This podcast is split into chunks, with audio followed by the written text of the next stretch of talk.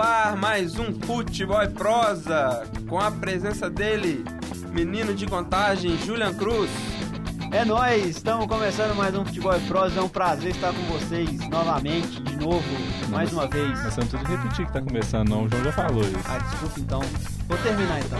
Já que você começou, continua, menino que joga Dota. Bem-vindos a mais um programa, galera. Mais um programa começando. Espero que vocês gostem. Meu nome é João Medeiros, eu vou comandar aqui o Marco Túlio e o Júlia. Moral, hein? Soem as cornetas.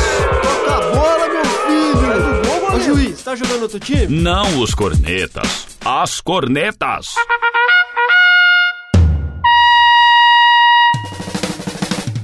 Futebol com informação e opinião. É hora de futebol e prosa. No último sábado, o Cruzeiro enfrentou o Havaí na ressacada em Santa Catarina e arrancou um empate com o time da casa. Os Bananas de Pijama abriram o placar com um golaço do Rômulo, Cagado, um golaço. cagado. E o Sorte. Cruzeiro empatou com um gol do Damião. Depois de quatro meses sem fazer o gol, fez, fez o golzinho dele, né? Não foi o, o resultado esperado. O Cruzeiro dificilmente vai chegar ao G4 agora. Já era muito difícil, ficou praticamente impossível agora. Nem se o Cruzeiro ganhar todas, eu acho que dá. É, foi um empate muito ruim, ainda mais que os times que estavam lá em cima acabaram ganhando. Mas dentre as possibilidades, né, que o Cruzeiro estava há várias rodadas atrás aí brigando para não cair, agora a gente já tá tranquilo, tá no meio da tabela, e o Cruzeiro vai ter que se preparar para o ano que vem agora. É, falar rapidinho sobre o jogo, não foi um jogo de futebol, né? Foi um, um polo aquático. E realmente, como o Marco Túlio falou, o Cruzeiro acabou com as chances de classificar para Libertadores. Porque se torcendo contra um já tá difícil, imagina torcer contra cinco. Então a chance diminuiu e o Mano tá certo quando ele fala que o, que o planejamento do Cruzeiro já tem que ser pro ano que vem e o pensamento é esse. E o planejamento desse ano já está concluído, né? Vamos Exato. fa- A meta já foi atingida. É, só terminando de falar do campo, foi lamentável. O, o Cruzeiro tem jogadores muito rápidos, não conseguiram nem fazer metade do que sabem fazer. Teve que jogar com o Damião, o Júlio Batista, que são jogadores que não são os melhores do Cruzeiro atualmente, mas são jogadores um pouco mais fortes, mais pesados, assim, que, que se beneficiam um pouco daquele tipo de campo. Mas foi horrível, foi horrível. O Cruzeiro não estava conseguindo jogar. Achou um golzinho lá numa falha do defensor e talvez num campo melhor o Cruzeiro conseguisse sair com a vitória. Voltando a falar do, da sequência, o Cruzeiro já conseguiu fazer o que ele o que o Mano tinha planejado quando ele chegou, que era conseguir livrar o Cruzeiro do rebaixamento.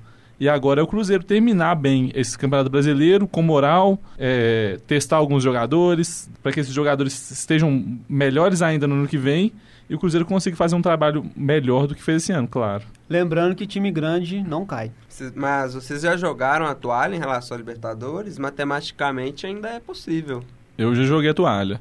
Eu acho que mesmo se o Cruzeiro ganhar 5, ele não vai ficar entre os. Entre, nesse G4, talvez G5, mas mesmo assim não ficaria.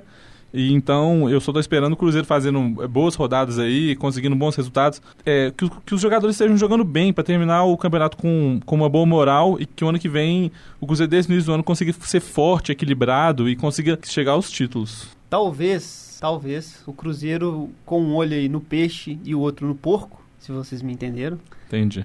É, talvez sobre uma quinta vaga para Libertadores, mas, Mas- mas, não dá para contar, Mas- não, não dá para criar expectativa em cima disso. Ou é muito improvável. É, é tipo assim, faltam cinco jogos, o Cruzeiro vai disputar 15 pontos. O Cruzeiro, se eu não me engano, tá a 7 ou 8 do São Paulo. Tipo assim, o, o São Paulo talvez nem perca esses pontos. Então, mesmo se o Cruzeiro ganhar 5, o Cruzeiro não chega, entendeu? É muito difícil. Sim, sim. E para o próximo ano, o Cruzeiro conta com a volta de alguns jogadores que estão emprestados, alguns machucados, entre eles o Elber, o Alisson volta para o ano que vem, o Judivan. Dedé, Judivan. Perse. E a expectativa com essa boa sequência de agora, é que o Cruzeiro inicie o ano de 2016 com um bom trabalho. Vocês concordam?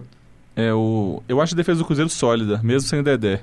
É, o Manuel tá melhorando. Ele tinha uma desconfiança da torcida há um tempo atrás, tá jogando muito bem, talvez até melhor que o Bruno Rodrigo. O Bruno Rodrigo é um ótimo zagueiro também. Ainda tem Léo, que é um zagueiro bonzinho. Ainda tem o, o Dedé voltando aí, quem sabe, jogando em alto nível. Tem o Douglas Groli, com só teve uma oportunidade, se eu não me engano. A defesa não me preocupa tanto. As laterais, talvez ali. É uma pena que o Mike esteja jogando tão mal. O Mike era um ponto de referência no Cruzeiro. E a gente tem que se contar com o Fabiano, que não tá jogando mal também. Mas não é o que o Mike era. Diego Renan estará de volta, cara. Será que vai ser Que Diego reaproveitado? Renan? Eu não, não vai não. Mas, mas, o Cruzeiro tem, que- mas o Cruzeiro tem que se fortalecer, principalmente no ataque. O, o Damião não vai ficar.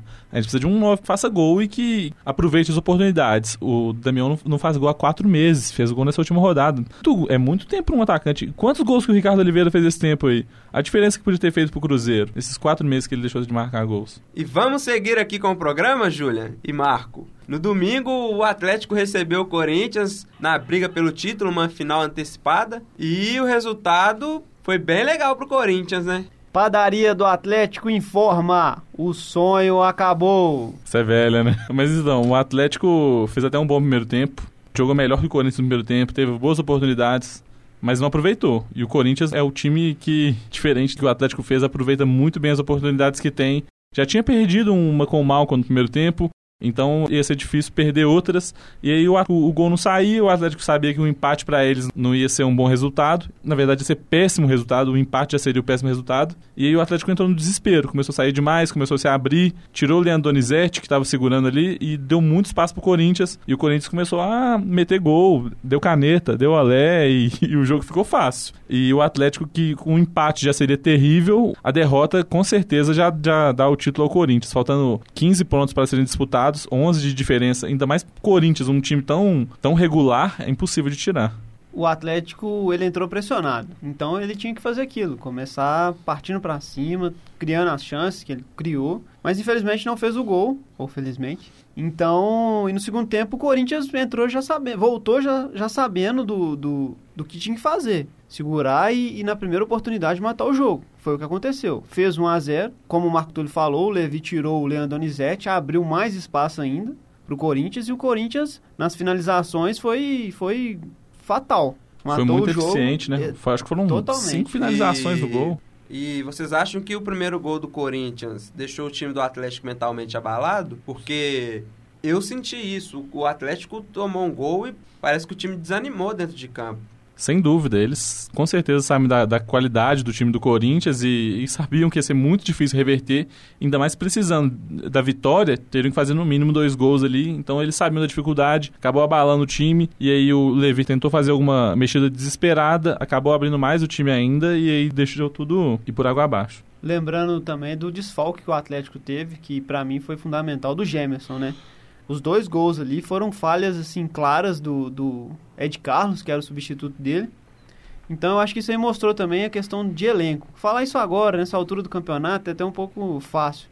Mas o Atlético mostrou que tem algumas deficiências no elenco, principalmente no quesito banco, né? Substitutos à altura que não tem. É, o Atlético tem um time titular muito forte, mas, mas o- sem dúvida, os, os reservas deixam a desejar. E tanto isso que o Atlético estava sempre entrando com o Ed Carlos e até a torcida gostando do Ed Carlos. O Ed Carlos não estava jogando mal.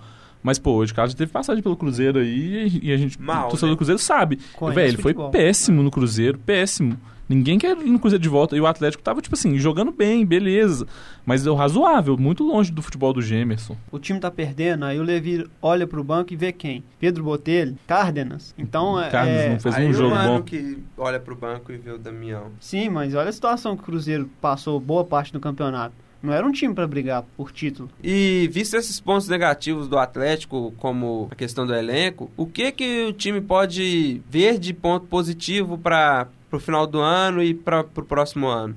Na verdade, eu acho que o Atlético tem muito ponto positivo. É, é um time que vem brigando lá em cima desde 2012, foi vice-campeão em 2012, ganhou Libertadores em 2013, ganhou Copa do Brasil no ano passado e esse ano brigou mais uma vez pelo título. Mas agora a verdade é que meio que acabou, né? O Atlético foi campeão dos negócios agora e não- como não vai vir o bi, o Atlético não vai ganhar mais nada. Só que o Atlético tem, tem ponto positivo. É um time bom ainda, já mudou muito, muito, muito do time campeão da Libertadores de 2013 e continua sendo um time forte, continua um time que tá brigando lá em cima. E ano que vem vai disputar a Libertadores de novo, então tem que acabar esse campeonato jogando bem para estar preparado para ano que vem e, e chegar bem, né? O Atlético acho que ele precisa de alguns reforços pontuais. Diferente do que o Cruzeiro, que precisa reestruturar o time, formar uma equipe, o Atlético já tem essa equipe. É só algumas peças que falta encaixar no time É, pra melhorar, né? uns, uns reforços pontuais, assim, pra ser campeão tinha que ser tipo Messi, assim, Iniesta, aí acho que dá. Eu acho o seguinte, cara, isso só prova que time pequeno não ganha o Campeonato Brasileiro de pontos corridos, cara.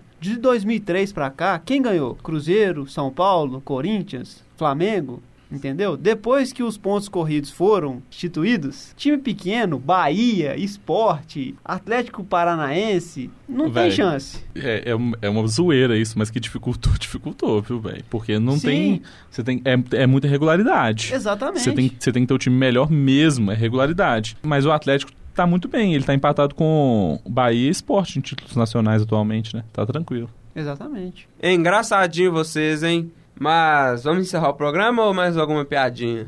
Por hoje é só. Por hoje é só? Então vamos lá. Muito obrigado a você que acompanha o Futebol e Prosa.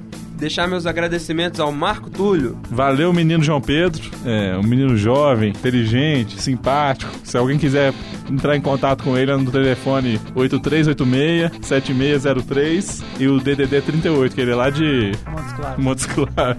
E o menino casado aqui, esse, ó, sem chance de entrar em contato. Casado, muito bem casado. Júlia, Obrigado. obrigado pela participação. Julian Cruz.